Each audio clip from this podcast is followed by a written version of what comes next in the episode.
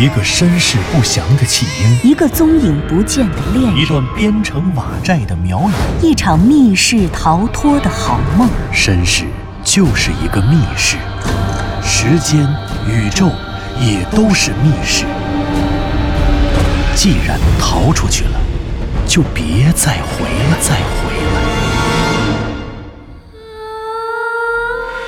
请听长篇小说《望山没有南风向》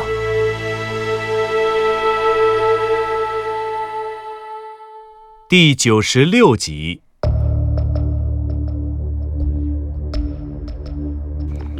向南风梦境世界中，归路遥的出现，将守南山北的小村落雍家村和守南山中人迹罕至的一片古怪水潭联系在了一起。归路遥的存在和他带着向南风一路走来的经历，像是他留下的最后线索，指引着迷途中的向南风寻找消失苗国的踪迹，发现存在于茫茫宇宙中不为人知的苗国世界的秘密。归路遥正是那个冥冥之中的指路人，他从古老的苗国闯进了现代都市，他不仅找到了向南风，而且。一定还在这里，在雍家坟中的那座地下驼宫中，发现了什么隐匿的秘密。理性使向南风得出了和湘西谷主相同的答案，可是主观上，向南风始终还是不那么愿意接受归路遥便是那个早于他们进入地下驼宫的午夜蛙尸人。他一定有他的道理，对，路遥一定有他的道理，他是一个善良的人。她是这个世界上最善良的女孩。向南风不由自主的总会自己进行这样的心理暗示。虽然他知道，任何成年人生活的世界都不可能是二元对立的，世上并非只有黑与白、好与坏这两种人。可是他仍旧乐于坚信，路遥是一个好人，他并不是一个会做坏事的人。可是归路遥为什么要夜探地下驼宫？他又要去那里找些什么呢？向南风抬起头，听着左和子和湘西谷主的对话。这个时候，左和子问道：“师兄，你也觉得真正的案发现场，圣女朔月和九九神犬血战的地方，应该是妙瑶禅庵？你是怎么想到归路遥的？”湘西谷主捏着手中的签字笔。一边转着笔，一边看着向南风和左和子。此刻，他的眼神流露出了一些紧张的神情。嗯，你们想，归路遥不是我们这个世界中的人，他来自另一个世界。他来到这个世界，可能有很多目的。但是现在，我们应该可以肯定的是，他有两个目的。第一。他要带南风离开这里，去他所在的世界，而离开的路径很可能就藏在守南山妙瑶塔地宫中。但众所周知的是，今天南风还站在这里，而归路遥不见了，这中间肯定出现了什么他始料未及的特殊变故，因此路遥的计划落空了。在这点上，南风你或许。过于主观臆断了。湘西谷主说到这里，目视着向南风，而向南风只是面无表情地看着他，朝他伸出右手，然后掌心向上，一副无异于做任何反驳，请他继续说下去的样子。于是湘西谷主接着说道：“我认为目前并没有证据证明归路遥是被狼犬也好，还是你说的……”无首鬼新娘也好，或者其他什么人抓走了，我们可以肯定的只有一点，那就是归路遥现在又回到了他的世界里，而他的计划失败了，因为现在向南风还站在这里。嗯，那第二呢？至于第二嘛，呵呵。湘西谷主说着，先是冷笑了一下，紧接着他脸上的神情。变得冷峻起来。在夜探雍家坟之前，我们都没有发现这第二条。其实，这也就是我为什么对雍家村内的禁地那么感兴趣的原因。还记得吗，南风？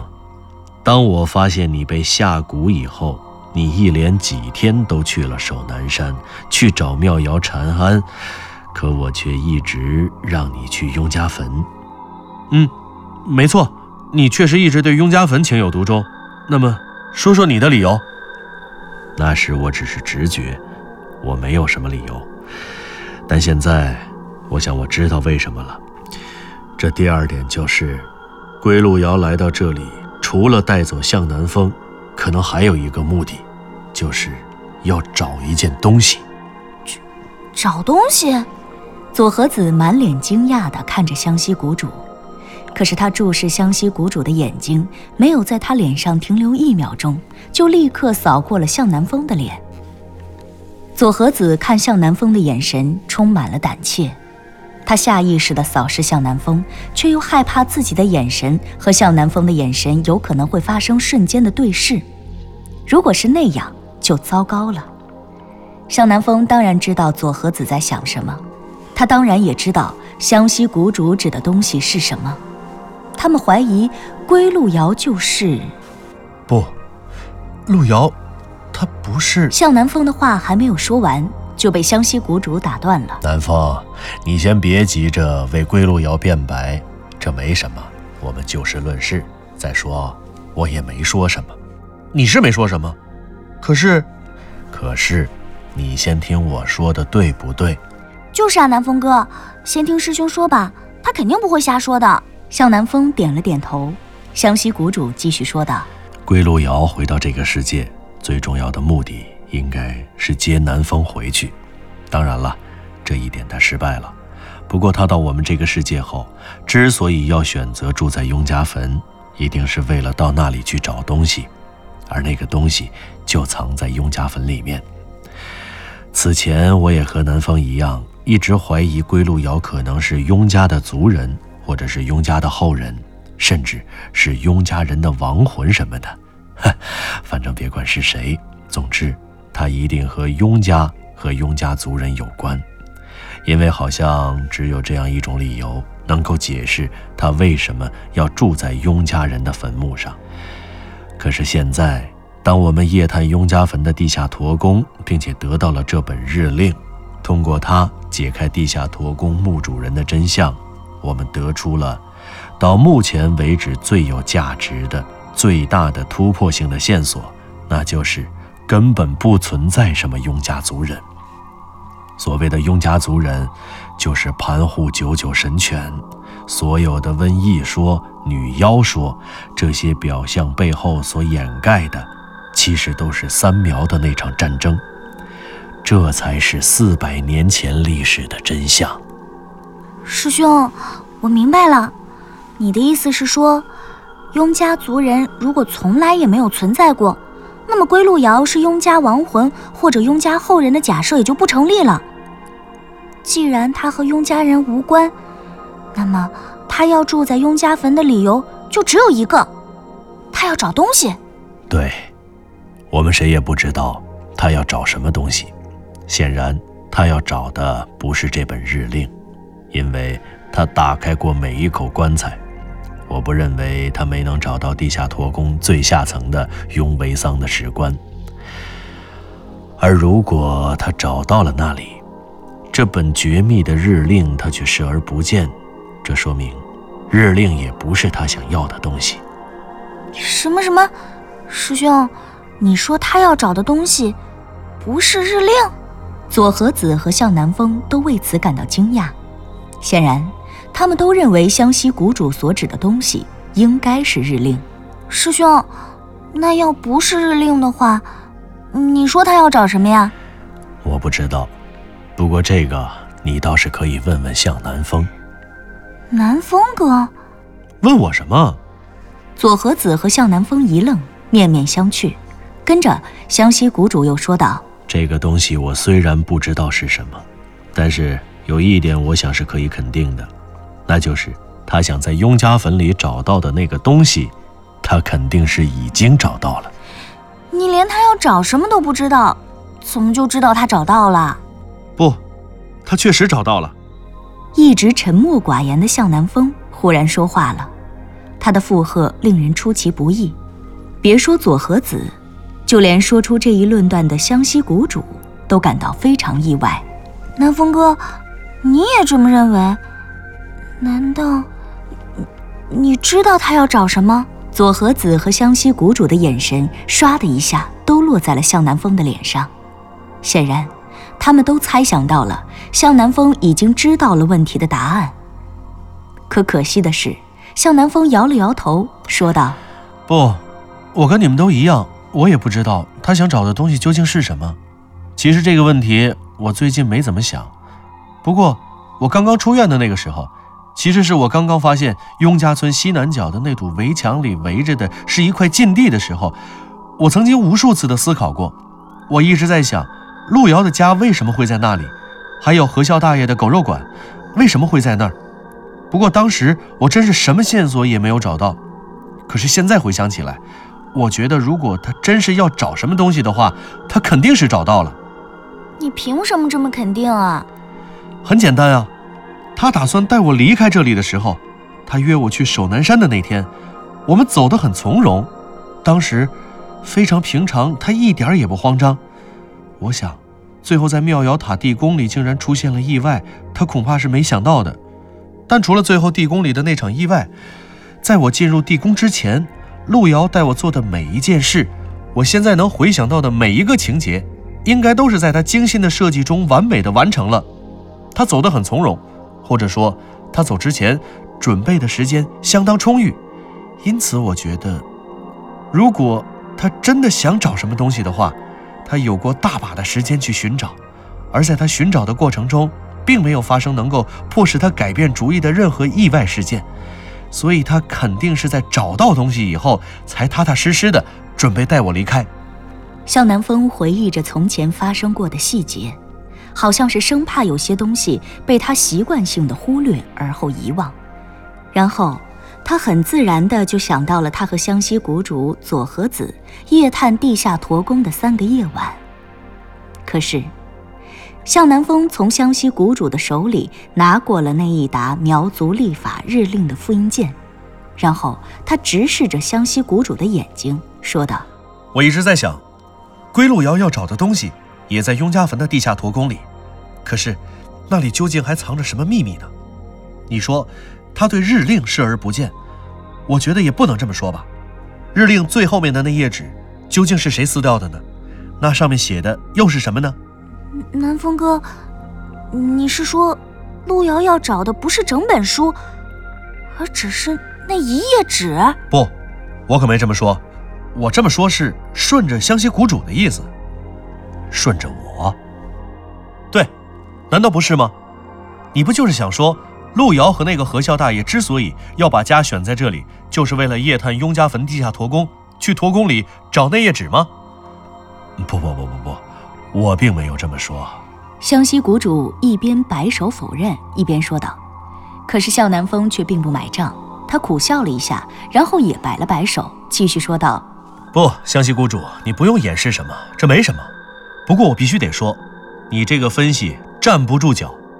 我们先不说，你没有办法证实路遥和何孝大爷曾经到达过地下驼宫的最后一层，曾经打开过雍维桑的石棺，是吧？这是你猜想的吧？这……湘西谷主沉默了。他当然没有办法证实归路遥到达过地下驼宫的最下层，而且事实可能还恰恰相反。在他们一行三人夜探雍家坟的三天夜里。除了地下驼宫的最下层，其他八十口棺材都被人挖出，并不同程度的破坏过。唯有雍维桑的那口棺材，并没有被人推开过的痕迹。至少说，石棺在他们到达的时候是关闭着的。那么，归路遥有可能是推开了石棺，拿出了日令，然后撕掉了日令的最后一页，然后又把石棺关上。可同样。如果归路遥根本就没有开启过石棺，那日令原本就一直放在石棺里，原本被放进去的时候就已经丢失了最后一页，也未曾可知。不过，向南风想说的显然并不是这样，他摆了摆手，一副无异于纠缠这个问题的态度，然后继续说道：“湘西谷主，我要说的不是这样。”这些你确定不了，我也确定不了。既然都确定不了，就等于没说。那南风哥，你要说什么呀？我要说的是，湘西谷主的推论里有一个至关重要的漏洞。漏洞？什么漏洞？我觉得你的所有推理都是符合逻辑的，可是你默认了一个现象，那就是八十一口棺材当中的八十口里面的尸体，就是棺材的主人。还记着吗？在最初看到第一具狼犬厉鬼尸体的时候。你就曾经在想，究竟是谁把白苗祭司杀死的狼犬尸体放进了雍家族人的棺材？这个神秘人为什么要用狼犬厉鬼的尸体换走雍家族人的尸身？可是现在你又默认了这与下葬的时候一般不二。事实上，你没有证据证明这些棺材里的尸体不是被人换成的九九神犬，你能证明的只是九九神犬的存在。可我认为，九九神犬的存在并不能证明雍家族人的不存在呀。另外，向南风说着，不由得停了下来。刚刚才明朗起来的线索，好像又被他的辩驳搅得浑浊不堪了。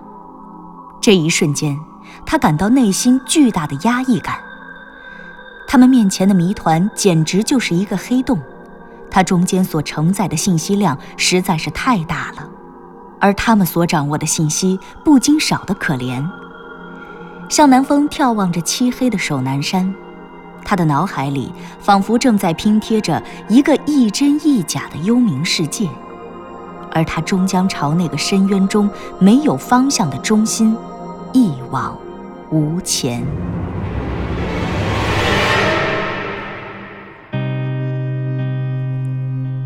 那大约是二零零八年或者二零零九年的时候吧，望山市的一起司法大案曾经震惊全国。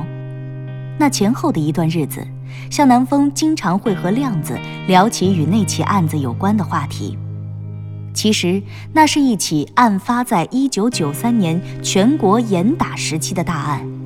当时，望山市市郊的焦化厂厂区中，在一周之内连发两起命案。先是在周二的傍晚，厂区家属院里。职工下班回家，发现自己的女儿，一个本应在下午四点独自放学回家的女高中生，下身赤裸，被人勒死在自己的床上，而床头的书桌上还摆放着写了一半的作业。显然，女孩放学回家之后，有人叫开了房门，行凶杀人。可令人意外的是，法医对女孩下体的检测结果却表明。女孩生前并未遭受到性侵，而且处女膜完整。杀人的凶手并非图谋财产的小偷，甚至也不是通常意义上的色魔强奸犯，而是一个变态杀人狂。这个案子当时在整个望山市都沸沸扬扬，可三天过去了，案子还没有破，焦化厂宿舍内竟又发生了一起恶性案件。一个与第一起案件受害人同学校、同年级的女生，竟然在放学后神不知鬼不觉地失踪了。在此后的几天内，焦化厂内的职工和望山市的全体警方几乎把焦化厂里里外外翻了个遍，却活不见人，死不见尸。三天之内，两个花季少女，一个被害，一个失踪。一个神龙见首不见尾的杀人色魔的虚拟形象，令整个望山风声鹤唳。同样的案发时间，同样的案发地点，甚至两起案件的受害人，还都是同校同级不同班的同学。警方很快就将两起案件做串并案侦查了。在当时没有摄像头、没有视频侦查的时代。特别是恰逢全国严打的特殊背景中，案件很快出现了转机。第一起案件中受害人的同班同学女生张某向警方反映，第一起案件的案发当天中午，她去办公室找老师问问题，碰巧听到了她的班主任数学老师贾某跟被害女生约定，当天下午放学之后要去他家里面给他辅导功课。受害人同班同学的这条报告被警方视为案件的重要突破口。贾某，男，二十二岁，未婚，外省人。外省师范大学毕业之后，分配到望山市焦化厂中学担任数学老师兼班主任。案发时时值春天，这距离他到望山参加工作才仅仅半年，而且他既是第一名受害人的数学老师兼班主任，还同样是第二起案件中那个神秘失踪的少女的数学老师。显然，他是两个女生社会关系的重要结合点。而且两起案件的案发时间内，他都声称自己在单身宿舍中备课，完全没有任何不在场证明。于是后来的情形就顺理成章了。很快，警方就在被害女生家中的铅笔盒和圆珠笔中提取到了贾某的指纹。紧接着，警方趁热打铁，一举突破了贾某的心理防线。最终，贾某。对他害死两名花季少女的行为供认不讳。据贾某的供述，在第一起命案发生的当天中午，他和这起案件的受害人约定好，放学后去他家给他补习功课。于是，放学后，被害人先是独自回家，而后听到敲门声后给贾某开门。贾某在进入被害人卧室后，凌辱被害人，然后将其杀死，逃离现场。而第二起案件，女生失踪案的审理却遇到了一些波折。贾某先是承认了自己强奸杀害女学生的犯罪事实，但是却拒绝配合警方找到被害人的尸体。后来，他终于在警方强大的心理攻势面前，供认了自己将第二起案件中的被害人奸杀后抛尸到了厂区南边的排水沟里，然后。厂区南边的那条排水沟是焦化厂排放工业废水的排水沟，这条沟向南直通香农溪。案发时时值望山市和香农溪三十年不遇的春汛，香农溪当时水流量大，水流速度高，于是虽经警方不懈努力，第二起案件被害人的尸体终于还是没有找到。两周之后，这两起案件的犯罪嫌疑人年轻的男教师贾某被法院判处死刑。